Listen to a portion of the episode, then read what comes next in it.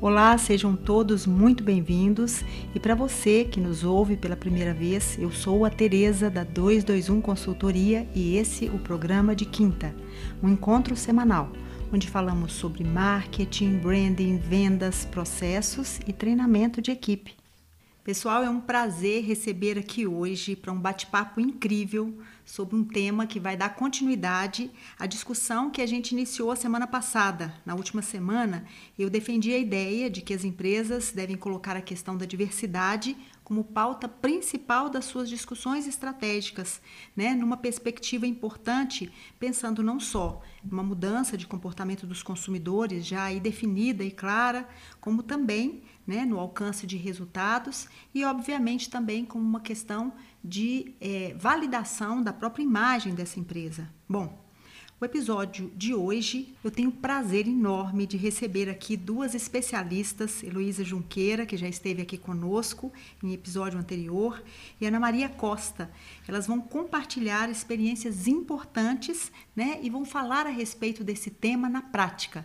Vai ser um bate-papo incrível, tenho certeza, e eu gostaria de iniciar pedindo a vocês que se apresentem. Né? Heloísa já esteve aqui conosco, mas de todo modo eu gostaria que você falasse um pouquinho a seu respeito e logo a seguir, Ana Maria vai nos dar o prazer de falar um pouco da sua trajetória também. Claro, o prazer é todo meu, Tereza. É, é, muito bom ter esse tema em pauta, estar novamente com você. Esse podcast tem sido muito interessante. Eu sou psicóloga de formação, trabalho há mais de 15 anos com a gestão de pessoas. Até paro de usar o termo recursos humanos, porque eu acho que a palavra recurso né, não combina mais é, com pessoas, na verdade nunca combinou, né? Eu acho que agora a gente está falando mais abertamente sobre isso. Então eu trabalho com a gestão de pessoas, trabalhei como é, business partner, que é o termo que a gente usa para consultor interno em empresas, e também trabalho como autônoma. Eu tenho a minha consultoria, a H Junqueira, e recentemente desenvolvi o EAD chamado Humanos, não Recursos, justamente para fortalecer esse papel de que o ser humano é fonte, fonte de ideia, de inovação, de curiosidade, de conexões, e não somos recursos. Excelente, mas que bom ter você aqui de novo, viu? Um prazer enorme, né? E agora eu quero também contar com a participação da Ana, né? Ana Maria, por favor, fale um pouco a seu respeito para que as pessoas que nos ouvem hoje aqui te conheçam também. Vamos lá. Prazer para mim estar participando junto com vocês, com a Elo, que eu já conheço há mais tempo, né, Heloísa? Mas eu sou uma mulher apaixonada por inclusão, sou mulher com deficiência há 24 anos, então tenho isso no meu dia a dia, no meu cotidiano, né? Sou formada em terapia ocupacional, é, fiz um MBA em gestão de pessoas também e formação em coach para trabalhar o empoderamento das pessoas com deficiência no mercado de trabalho. Então, atualmente eu atuo como analista de diversidade em uma multinacional de tecnologia e cada dia mais eu aprendo e vivo a diversidade e vejo quanto que é importante a, a gente trabalhar isso dentro das empresas. O Elo falou, não temos que ser recursos humanos, nós temos que ser pessoas. Né? E quando a gente está falando de diversidade, está falando de pessoas. É isso que a gente tem que pensar. Existem né, vários tipos de diversidade e existem vários tipos de pessoas. Nossa, perfeito, que carreira incrível também. Muito bom ter vocês hoje aqui. E o nosso tema fala exatamente disso, né? Dessa questão como como se deve, como as empresas elas devem investir na diversidade. Eu queria contar nessa nesse primeiro momento, nesse primeiro bloco do nosso bate-papo aqui, com a experiência de vocês, né? Conte para nós Ana e também Heloísa, é, como que vocês trabalham essa questão nas empresas, por meio de que tipo de ação, quais são os resultados esperados, né? É, tendo como, como alvo principal exatamente isso, né? Que também vocês colocaram, que são pessoas e não recursos, né? Então vamos lá, eu gostaria de ouvir a experiência de vocês.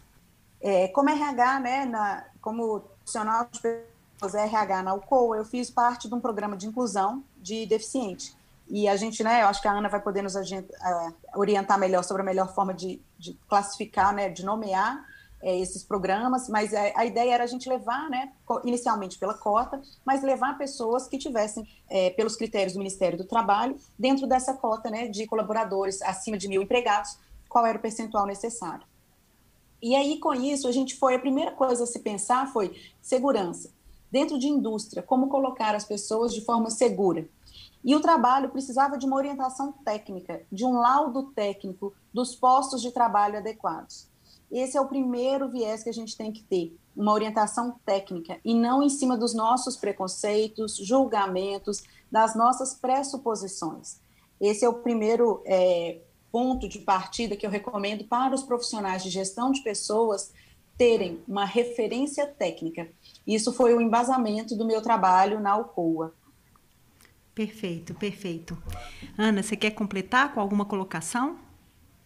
É, acho que é muito importante isso que a, que a Heloísa trouxe, a questão é, dos nossos preconceitos, né? Todos nós, e a gente tem que ter muita tranquilidade com isso, é, todos nós temos preconceitos, que hoje a gente chama aí de viés inconscientes, e o que nós precisamos é, principalmente como profissional da área de pessoas, de recursos humanos, né, que é entender quais são eles para minimizá-los, tá? Uma das coisas, das primeiras coisas que é importante quando a gente está falando de diversidade e trabalhando inclusão, né, é definir esses dois termos é, que andam juntos, mas que são diferentes. Quando a gente fala de diversidade, essa palavra que abrange tantas coisas, é, nós estamos falando de números, de trazer pessoas de grupos minorizados para dentro de uma instituição, de uma empresa.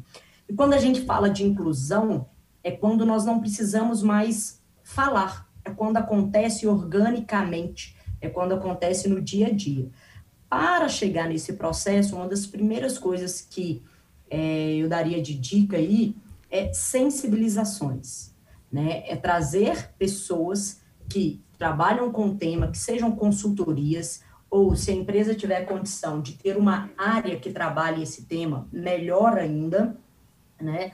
Mas trazer também consultorias que falem do tema para sensibilizar suas pessoas. E uma sensibilização top-down, né? Uma sensibilização da liderança para é, a frente ali, né? Para o, o, se for numa indústria, o chão de fábrica, se for no comércio, as pessoas que estão ali de frente com o cliente. Então, a gente pensar muito que, primeiro lugar que a gente tem que sensibilizar é a liderança da empresa. Isso, vocês tocaram em dois pontos que são super importantes, né? Heloísa é, é, lembrou da lei, né? Que é a lei de número, salvo engano, 8.213, que é a lei de cotas, né? Que obriga é, um número, um percentual de colaboradores é, que, né, dentro dos quadros que façam parte pessoas reabilitadas ou com deficiência, enfim. E, e, na verdade, isso não é um cumprimento de uma cota, né? Na verdade, é algo que precisa, primeiro, é, ser tratado como algo importante, né? Por isso, precisa saber, é, precisa ter um conhecimento técnico para trazer essas pessoas e colocá-las onde elas de fato vão dar o melhor de si. E de outro lado, você colocou um ponto fundamental que é a sensibilização das pessoas, é, não só é, os, as equipes, mas sobretudo as lideranças, com a importância de de que a inclusão seja parte realmente de um processo significativo, não, não só da estratégia, mas da realização, né, do dia a dia das empresas. E eu queria que vocês trouxessem, se fosse possível, algum tipo de exemplo. É, também você trouxe agora o da Alcoa, mas se, né, Heloísa trouxe da Alcoa, mas se vocês tivessem outros exemplos de, né, de ações que são desenvolvidas dentro das empresas, seria importante que as pessoas pudessem se espelhar em ações significativas é, para os negócios delas também. Eu ia puxar uma questão aqui, né, é, que a Elo falou e é, é, é, interessante a gente saber, né? Primeiro, a denominação, né? É, pessoa com deficiência, é, essa denominação é, desde 2008 na Confederação da ONU, é o termo correto a ser usado, e a gente, por que pessoa? Porque você coloca na frente, você já sensibiliza quando você fala pessoa com deficiência, pessoa na cadeira de rodas, pessoa cega, né? Você já sensibiliza é, e humaniza o tema, né? Quando você fala portador de deficiência, eu não porto a minha deficiência, né? Eu não tiro a minha prótese, deixo ela em casa e saio sem a deficiência. Eu porto um celular, um óculos, então por isso que não é um termo correto e nem pessoas com necessidades especiais. Necessidades especiais é quando a gente está ali com um carrinho de bebê na rua, quando a gente está empurrando um carrinho de compras também, né? Alguma coisa do tipo, quando quebra-se uma perna, aí você tem uma necessidade especial. Deficiência não, deficiência a gente tem que entender que ela é atemporal. Então, ela, a gente precisa começar a humanizar esse termo, né? E isso é uma maneira também da gente diminuir o capacitivo, que é o preconceito com a pessoa com deficiência também. Perfeita a sua colocação, né? Porque eu acho que a gente precisa entender até a terminologia para também não ser preconceituoso ao tratar do tema, né? É muito importante isso. Isso, isso é um dos primeiros passos. Por exemplo, quando você vai comunicar a vaga. Sim. Né? É, isso é um treinamento que, que deve ser feito nas empresas com, com a sua equipe de recrutadores e recrutadoras, né? Que é como que eu vou escrever uma, um post de vaga, né? usar uma linguagem inclusiva, né? não colocar ali portador de necessidade especial. É, temos vagas, nossas vagas também são para pessoas com deficiência, e é importante a gente ressaltar isso, porque essa própria lei que a gente falou aqui, né, ela, ela existe há 29 anos. Eu costumo dizer que ela é um adulto jovem, tá? Mas que está aprendendo a engatinhar. Nossa! Por quê? Porque uh, as empresas, enquanto elas correrem atrás de cumprir cota, elas não vão fazer inclusão. Isso mesmo. Elas precisam fazer gestão de inclusão, gestão de pessoas. Então, quando a gente fala cota, ela nada mais é do que uma ação afirmativa, tá? E as ações afirmativas dentro da empresa, elas são feitas para quê? Para que a gente, instituição, corrija o que é, a sociedade não consegue corrigir, o que o Estado não consegue é, corrigir. Então, nós fazemos umas, algumas ações afirmativas, tanto que existe a cota para pessoas com deficiência, obrigatoriedade disso, mas não existe para pessoas negras, nem pessoas da comunidade LGBT e nem para mulheres. Olha que louco, é, né? E, é, e a gente vê isso muito grande, né? Por exemplo, é, dentro de diversidade, a gente trabalha muito a questão de gênero, os gaps salariais. Que eu acho que a Elo deve já ter trabalhado com isso em alguma empresa por onde ela passou aí, né? É, é verdade, Ana. Essa questão de, de gênero é muito interessante, que realmente eu passei, volto a citar né, a Alcoa, que para mim é uma grande referência, trabalhei lá por nove anos, e um trabalho, até dando um exemplo prático, né? Que, é, modéstia à parte, tem até alguma similaridade com esse programa da Magazine Luiza, né, para negros, mas era voltado para mulheres. E na época já era uma ideia visionária, isso foi em 2005, de incluir mulheres é, na liderança, e isso era uma demanda até da Alcoa Global, isso desdobrava todas as, as regionais. Né? E aí, como incluir se na base não tem? Então, os cargos eram mais engenheiros que subiam para postos de liderança, e não tinham engenheiras, e aí não tinha estagiárias de engenharia. Então a gente foi descendo todas as camadas, né, para ver como eu trago mulheres para o meu quadro de engenheiros é através do estágio. Mas na hora que vai para a escola, né, da, na escola de engenharia, isso na época era no Maranhão, ainda tem essa peculiaridade de um, de um estado muito machista, as mulheres não estavam na, na engenharia. E aí o trabalho foi em sensibilizar, eu acho que esse ponto que, que a Ana citou é fundamental, sensibilizar as meninas, né, na época estudantes ainda, no segundo grau, e os pais, em que lugar de mulher era onde ela gostaria de estudar. Então, as meninas Perfeito. que tinham aptidão para a área de exatas deveriam escolher o que elas gostassem de fazer e não excluir de cara a engenharia por achar que não teria prospecção né, no mercado de trabalho. Então, o trabalho foi feito através de palestras no segundo grau para as alunas e também para os pais, falando sobre a importância de estimular, de dar vazão o que elas gostariam de fazer. Então, era muito comum uma menina muito boa na área de exatas falar: ah, eu vou fazer matemática, porque eu vou ser professora, ao invés de pensar, vou ser engenheira. Então, isso tem que ser trabalhado, né? Foi um trabalho de 2005 na base, na escolha do vestibular, para depois ter estudantes de engenharia, para ter estagiárias, para ter engenheiras, para ter mulheres na liderança. Um trabalho de longo prazo. Então, eu acho que a gente precisa trabalhar a sensibilização, e eu acho que é interessante, puxando o podcast da semana passada, em que você falou, Tereza, que é uma construção social. né? E a gente tem que entender todos os cenários assim que envolvem uma escolha profissional, uma tratativa dentro de um ambiente profissional. E esse foi o exemplo que a gente construiu, né, de levar para a base de estágio de engenharia. Isso. Nossa, perfeito. Sim. Porque de um lado, eu tô, eu tô afirmando, né? Tô reafirmando o que você disse. Assim, de um lado, a Ana trouxe a questão dos conceitos, o quanto que a gente precisa entender conceitualmente até como tratar dessa questão, né? Como é que esses conceitos precisam ser entendidos para depois realmente ser colocados em prática. E você trouxe a questão da sensibilização, porque uma sociedade não muda se o pensamento não mudar, né? Se realmente aquilo que é, que, que, volta ali mais atrás, as nossas crenças, os nossos valores não forem reavaliados, né? Porque uma menina que gosta de, de é boa em, em, exatas vai ser professora porque é um cargo que parece mais com o feminino, né? E não uma engenheira, olha só, exatamente por uma questão também de cultura. Então, muitos de nós, e acho que foi até um, uma questão que eu trouxe no último podcast, é a questão nossa cultural mesmo, né? Nós somos uma uma sociedade muito preconceituosa, uma sociedade né, que teve o escravismo na sua base. Né? Então, com isso, a gente tem dificuldade, muitas vezes, de lidar mesmo com a diversidade em todos os sentidos. Não é só a questão da cor, não.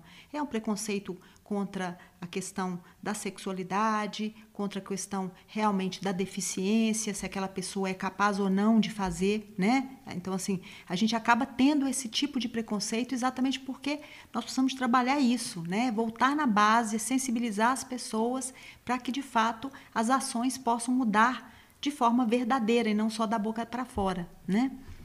Mas eu quero Isso. ouvir mais outros exemplos. Vocês teriam algumas, algumas outras situações que vocês quisessem tratar, né? Inclusive a questão da deficiência, Ana. Se você tiver é, outros, né, outras ações que você né, queira contribuir, queira dividir conosco. É, tem algumas coisas que são importantes, né? Isso que a Elo trouxe do, do, de buscar, né, ir lá na base, trabalhar, né?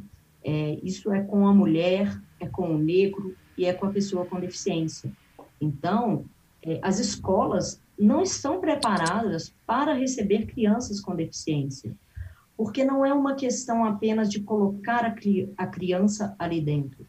É, a curva de aprendizado, dependendo do tipo de deficiência que essa criança tem, ela vai ser diferente. Às vezes a criança ela não vai aprender, ela não vai estar aprendendo da mesma maneira que uma criança sem deficiência, simplesmente é, porque ela tem uma dificuldade na escrita, de motricidade. E aí, isso reflete na hora dela fazer uma prova, uma coisa simples, e que ela não, ela vai gastar um tempo maior para fazer uma prova do que uma criança sem deficiência, sabe? É, coisas simples do dia a dia que interferem no aprendizado das pessoas. E, e trazendo para quando a gente pensa assim em em empresas, em mercado de trabalho, é, é muito importante a gente ter a ideia de que nós temos uma sociedade, você falou muito bem, Teresa, que é uma sociedade que viveu a, abolição da escravatura, acabou, tem 100 anos, cento e poucos anos, gente.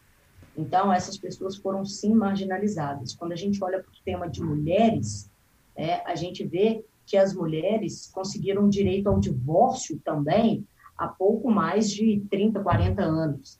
Então, são coisas de uma sociedade patriarcal que a gente precisa mudar e os reflexos só vão acontecer se empresas não fizerem nada só daqui a 100 anos.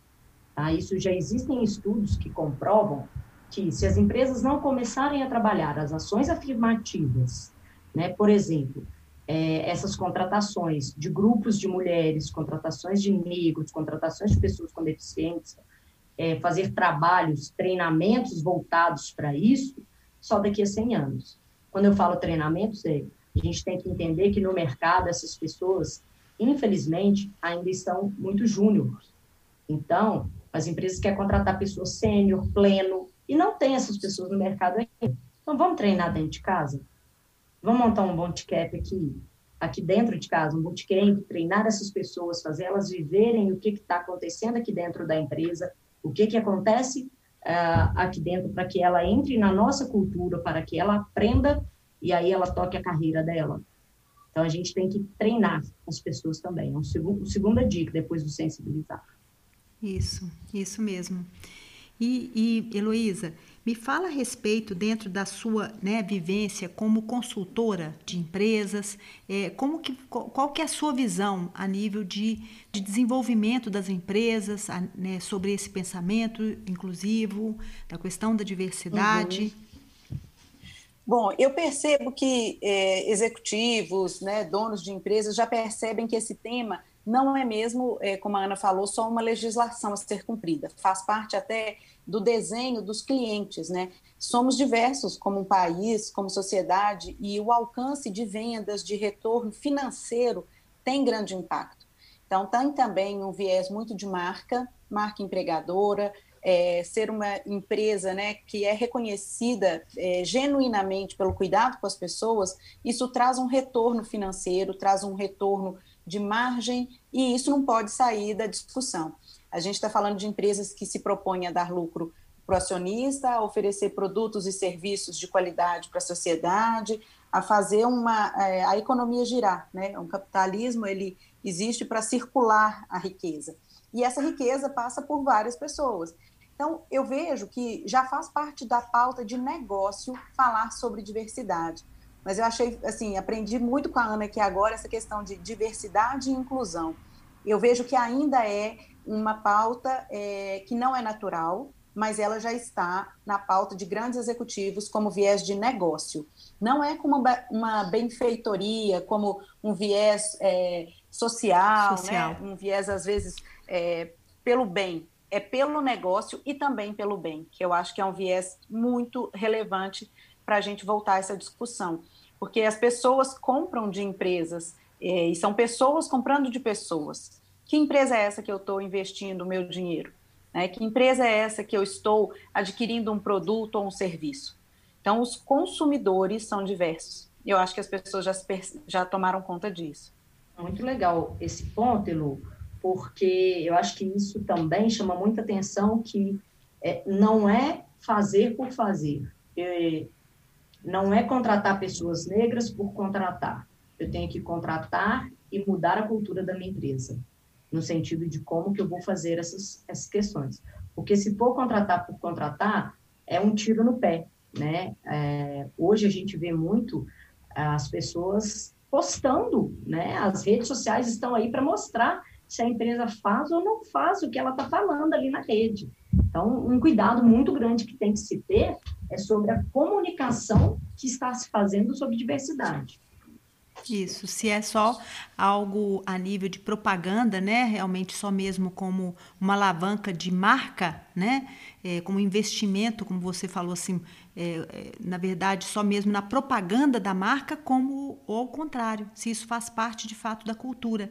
E eu tenho trabalhado essa questão é, eu queria dividir isso com vocês. Eu tenho trabalhado muito essa questão, né, é, junto aos setores de, de, RH das empresas para as quais eu trabalho, é, sobre a questão desse investimento na cultura da empresa. O quanto que esse elemento ele é fundamental, né? ele, é, ele é importantíssimo para a alavancagem do negócio mesmo. Né? Então, se a gente não pensa só nesse viés social, mas se a gente quer como bem falou né, a Heloísa sobre a questão dos números, dos resultados para o acionista, enfim, os resultados para o empresário. E você, você, tem que pensar sobre esse outro lado da questão, né? Da, da do, do, lado que é, é, um negócio que precisa ser hoje pensado de uma forma muito mais ampla de como era visto antes, né? que era uma, uma, uma visão muito míope desses resultados. Afinal e... de contas, as gerações estão mudando, né? Estão e o pessoal mudando. está chegando está cobrando isso da gente, isso, né? Exatamente. Essas novas gerações estão fazendo essa cobrança muito clara e a gente percebe hoje algo é, que a, a, própria pandemia escancarou, né? Na verdade, é, a Heloísa colocou um ponto que é, é, de suma importância. As pessoas hoje estão realmente preocupadas com o que está atrás, né? Dos negócios. O que, que essa, essa empresa representa, quais são os seus valores, como ela trata o seu colaborador, como ela trata a sociedade em geral, o meio ambiente, enfim, quais são as entregas entregas dessa empresa, né? E uma das entregas mais importantes dessa empresa são os relacionamentos que elas constroem internamente, né? Elas querem comprar de empresas assim, porque reflete os seus próprios valores. E aí eu queria trazer, gente, dois cases que eu queria discutir aqui com vocês. De um lado, uma empresa é, que é conhecida mundialmente, a Nubank, né, uma grande startup, e que recentemente foi envolvida por, pela sua cofundadora numa uma, né, uma declaração bastante controversa, Cristina Junqueira, na, num, numa, report, numa entrevista, né, é, ela, ela fez colocações muito inadequadas com relação à questão da formação das suas equipes, dos processos de contratação e, de outro lado, né, a atuação do Magazine Luiza com esse programa que já foi citado pela própria Heloísa, né, o programa de trainees para negros. Eu queria que vocês fizessem uma avaliação desses dois, desses dois polos. Né? De um lado, a gente percebe o quanto que a empresa Magazine Luiza tem crescido como empresa de uma forma muito expressiva. Na verdade, ela explodiu nessa pandemia. Né? E de outro lado, o Nubank, com essa ação, que é uma empresa tão querida pelos seus consumidores, perdeu muitos dos seus, né, dos seus, é, né, das pessoas que tinham contas é, na, no, no próprio banco, exatamente indignados com essas colocações. É muito interessante, eu, eu mesma ouvi né, as duas, eu, assisti o Roda Viva das duas, não ao vivo, mas depois, e até quem está nos assistindo eu recomendo, procure aí no YouTube que, que vale a pena né, fazer um paralelo exatamente isso, da Luísa Trajano e também da Cristina Junqueira. E, e, foi realmente assim, foram duas completamente diferentes, duas abordagens, né? E ao mesmo tempo eu vejo que assim o, o histórico, né, da Magazine Luiza, ele está só crescendo e, e, uma empresa muito humana pelo que se prega e é verdade. Eu conheço pessoas que já trabalharam lá e falam que a Luiza é a Luiza mesmo, que não é fake, que essa é, é a cultura da empresa e que eu vejo que assim eu achei fantástico algumas colocações dela. Ela falou que é, a cota né, é um processo transitório, que é para acertar uma desigualdade, mas que não é para ser para sempre. Eu acho isso fantástico, porque a gente tem que partir desse ponto. Eu preciso é, ter uma alavancagem e depois isso se torna natural. No viés de negro, eu achei fundamental ela dizer que assim, ela considera que a partida dos negros já é desigual, como a, é, a Aninha citou, né, abolição e tudo mais. Então, a gente não pode cobrar os mesmos requisitos. Por outro lado, eu acho que a colocação, infelizmente, foi muito mal, né, mal colocado da Cristina Junqueira é, na, na, expressão que ela usou, né, nivelar por baixo. Já a Luísa Trajano, ela coloca o seguinte: se eu tenho um filho com dificuldade numa disciplina, eu vou contratar professor particular e vou dar um reforço escolar por um tempo para ele se sair bem na prova, para ele acompanhar a turma.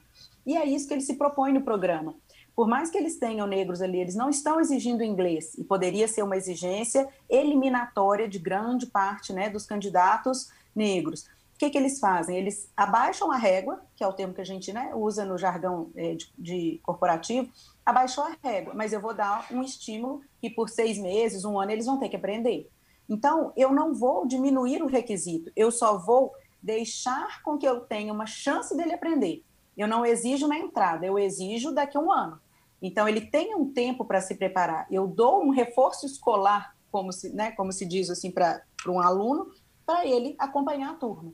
Então, a gente tem uma responsabilidade social muito grande nisso. Enquanto eu vejo esse paralelo, no bem que quer as pessoas prontas, como a Aninha citou, né, eu quero um sênior, eu quero uma pessoa pronta, o Nubank está com essa pressa, a Magazine Luiza sabe, eu não vou achar pronto, mas eu quero ter aqui dentro, eu não preciso, não é cota, não é lei. Eu quero, por opção, eu escolho contratar, desenvolver, capacitar, e isso eu invisto um tempo, eu invisto, e isso se paga depois. Então, realmente, é, agora só um, um, outro parênteses, né? Voltando a Cristina, antes de passar a palavra para a Aninha. É, eu acho que a colocação dela posterior, né, o vídeo em que ela pede desculpas pela, é, pela frase mal colocada, é, o que eu acho daquela fala dela, né, do pedido de desculpa, é que é difícil falar de diversidade, é difícil para mim, é difícil para todo mundo. E aí que eu vejo, a dificuldade existe, e por onde começar a trabalhar? Ouvindo, perguntando. Então, eu pergunto para as pessoas, o que, que eu faço para ter mais mulheres aqui dentro? O que, que eu faço para ter mais negros aqui dentro? É difícil, sim. Então, a gente tem que ter humildade de perguntar. Perguntar para as pessoas daquele grupo que eu quero trazer, perguntar para quem está no ambiente como facilito para que isso aconteça. E por isso eu volto a dizer que orientações técnicas são fundamentais também. Ouvir as pessoas e buscar orientações técnicas são os dois caminhos que eu recomendo. Nossa, perfeita, Luísa. E eu quero só, antes de passar a palavra para a Ana, eu quero só fazer aqui uma, duas colocações. Uma, que recentemente eu li uma entrevista que dizia o seguinte, né? Na verdade, espera-se que o mundo seja mudado pelos milênios, pela geração Z. E é uma mulher de 69 anos que está nos dando uma lição muito grande de como esse mundo precisa ser né? que são as ações que a gente está aí vendo e de boca aberta é, é, percebendo o quanto que a Heloísa tem a nos ensinar com toda aquela simplicidade dela e com a visão de águia que ela tem. Né? Então a gente fica realmente sensibilizado.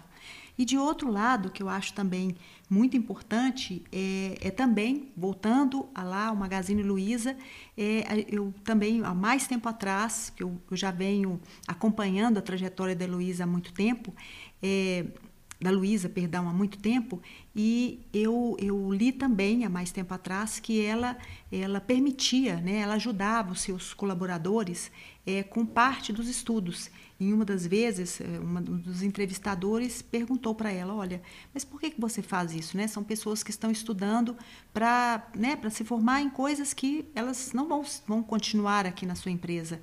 Ela falou: É, mas eu estou proporcionando é, não só oportunidades, mas também eu estou dando ao meu cliente a de ser atendido por uma pessoa mais capacitada. Olha que legal, né? Ou seja, ela estava investindo nas pessoas, independente delas permanecerem dentro da empresa dela ou não. Isso já era uma mentalidade é. da Heloísa há muitos anos atrás, né? Talvez esse, esse, essa, esse fato tenha ocorrido há muito mais de 10, 15 anos atrás. E eu sempre me lembro de uma empresária com essa visão, né?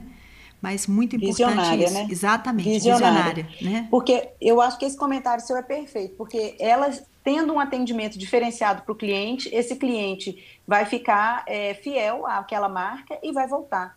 Então, esse pensamento é: eu vendo mais se eu atendo melhor. E para eu atender melhor, eu preciso de pessoas mais qualificadas. Então, é, eu acho interessante que o viés é de negócio, mas é de um negócio em que todos ganham. Ganha Exatamente. o cliente bem atendido, ganha o acionista que recebe lucro, ganha o profissional que vai ser mais capacitado e poderá escolher continuar ou não lá Exatamente. e não ficar lá por falta de opção.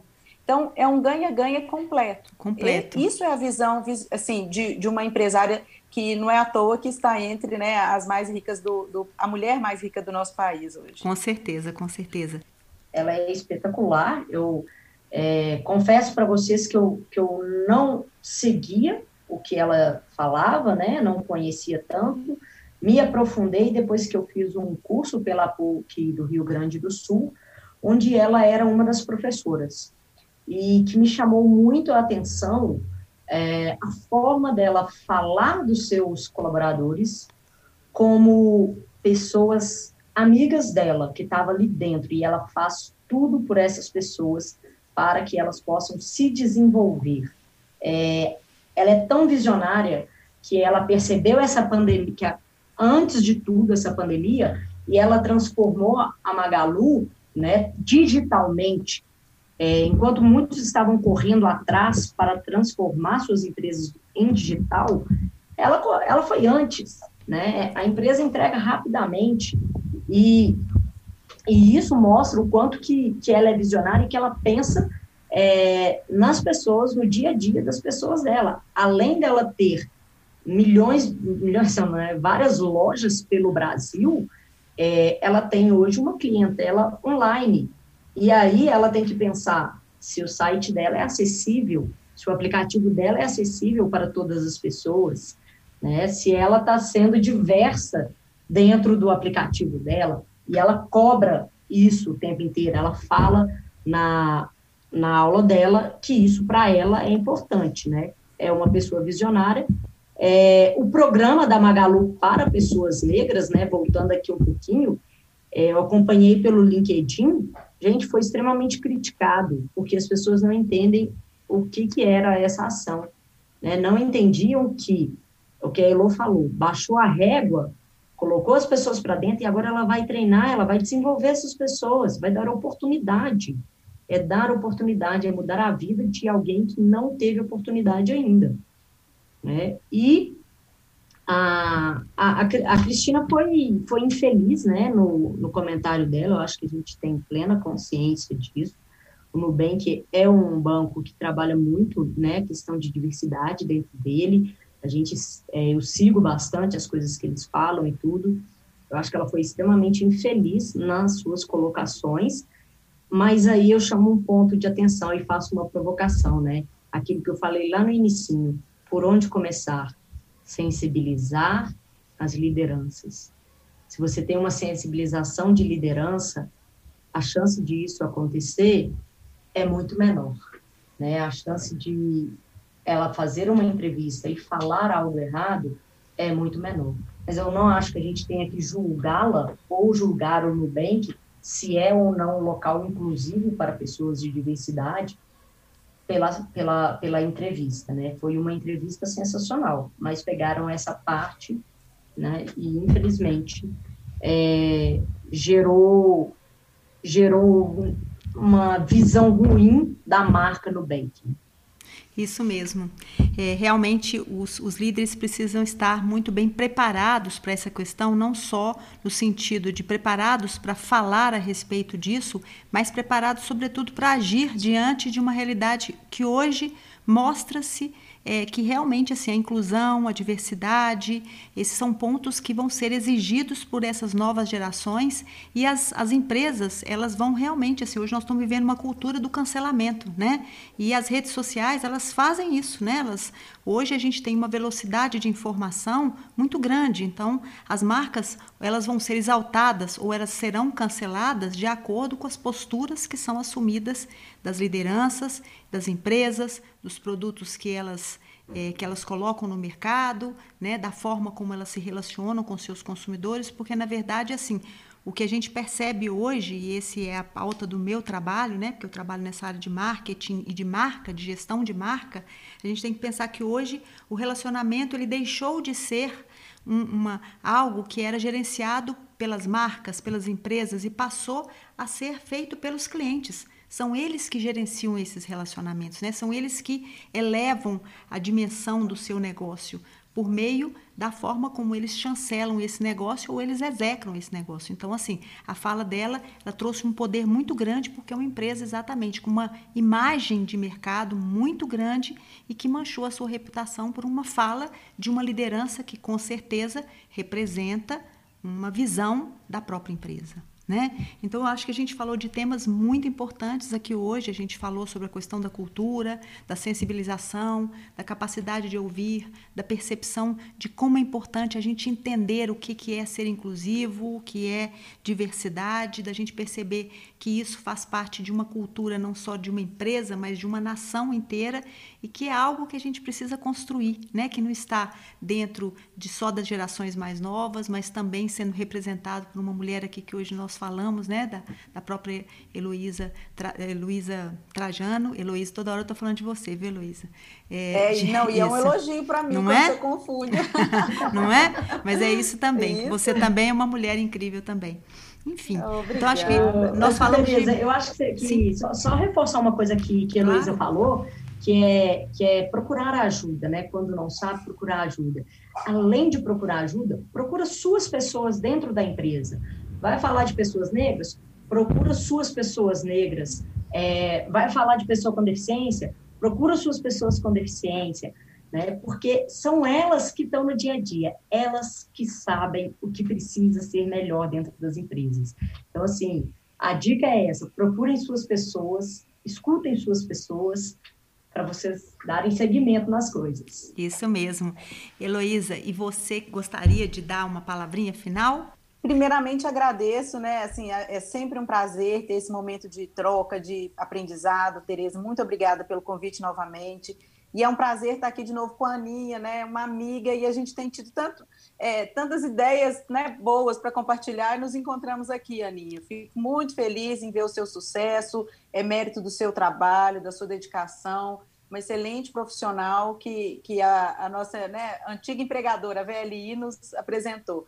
Fico muito feliz em ver essa, esse trio aqui reunido hoje. Para mim foi uma, uma grata é, conversa e espero que as pessoas que, no, tenham nos assistido possam né, refletir e agir em cima do que a gente levou aqui de, de pontos de reflexão.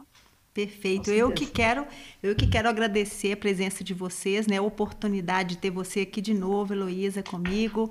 Foi um prazer enorme e de você ter me apresentado, Ana Maria, que eu fiquei muito grata com essa, com essa possibilidade de tê-la aqui, com a sua capacidade, né? Seu, o seu entendimento, a sua compreensão, né? Do que realmente precisa ser feito e e que agora é o momento, né? A gente precisa trabalhar esse momento que a gente vive hoje com ações que sejam possíveis para as empresas, mas que isso seja de fato colocado na prática diária das empresas, dos negócios e que a gente possa refletir de fato né, sobre tudo que a gente vive hoje para a gente realmente formatar um mundo melhor, né? Que a gente tenha orgulho para os nossos filhos e para a sociedade e para a gente mesmo, né? Que a gente tenha orgulho das nossas ações. Eu gostaria de pedir a vocês para, por favor, deixarem os seus contatos, né? Para as pessoas que nos ouvem. Eu tenho certeza que elas vão ouvir e ouvir novamente, anotar, porque realmente foi um podcast é, perfeito, um episódio maravilhoso que eu vou guardar na minha lembrança com muito carinho. Obrigada. Eu deixo aqui, então, antes de passar para a Aninha, meu Instagram, né, é underline H Junqueira. É, lá vocês podem me acompanhar, ver as postagens, ver as orientações que eu passo sobre gestão de pessoas e também as inscrições do meu curso Humanos Não Recursos, que é um EAD preparado com muito carinho e conteúdo. Ótimo, ótimo, muito obrigada. E você, Ana, gostaria de deixar os seus contatos para as pessoas né, que quiserem contratar ou fazer alguma pergunta, que tiverem alguma dúvida com relação ao tema? Ah, com certeza. Primeiro, agradecer, que eu não agradeci, né? Ah. É, obrigada, Tereza, pelo convite. É um prazer te rever, né? A gente já trabalhou juntas, mas é um prazer acompanhar o seu crescimento e e estar com você aqui nesse podcast, foi tão gostoso de falar. Eu sou apaixonada por diversidade, gente, e, e é muito gostoso para mim falar sobre isso. É, quem quiser me seguir, eu tenho o Instagram, onde eu falo sobre ser pessoa com deficiência, né, que é o Muletas Underline Movement, em inglês, Muletas em Movimento, né, vamos dizer aí, é, e no meu LinkedIn, Ana Maria Costa, a gente está sempre postando lá sobre diversidade, que eu acho que é extremamente importante a gente falar no nosso dia a dia. E espero um dia ter um EAD igual a Lu, só que sobre diversidade. Ai, que legal, que legal. Muito bom. Meninas, adorei ter a participação de vocês hoje aqui, né? Foi uma, uma grata conversa e realmente, assim, tivemos momentos muito legais. Muito obrigada e até uma próxima oportunidade, tá? Quero receber vocês novamente aqui para novos temas e novas discussões. Um beijo! Eu quero agradecer a participação de todos que acompanham por aqui esse programa e convidá-los a estarem comigo na próxima quinta no nosso programa. Um beijo grande e até a próxima semana.